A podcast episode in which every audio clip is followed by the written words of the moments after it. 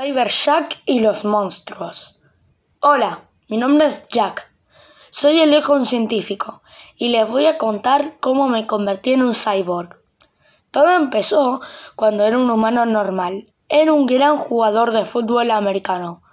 Y un día nos tocó jugar contra el equipo más fuerte. Íbamos ganando, pero hicieron trampa y cuando tuve la pelota fueron a romperme los huesos. Mi papá, al no poder ayudarme, decidió convertirme en un cyborg. Así mi vida cambió. Lo primero que noté es que era muy resistente y fuerte. También mi padre me enseñó a usar mis poderes. Un día practicando, sin querer causó un terremoto y despertó unos monstruos que empezaron a destruir la tierra.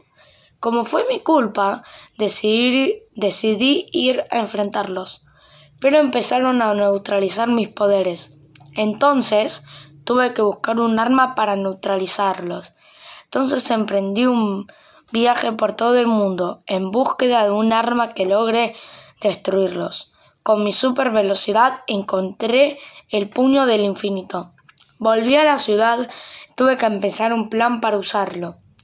Entonces descubrí que tenía que atacarlos por dentro y derrotarlos y derrotarlos. Así que me dejé tragar y empecé a eliminarlos uno por uno, derrotándolos y convirtiéndome en el héroe de la ciudad.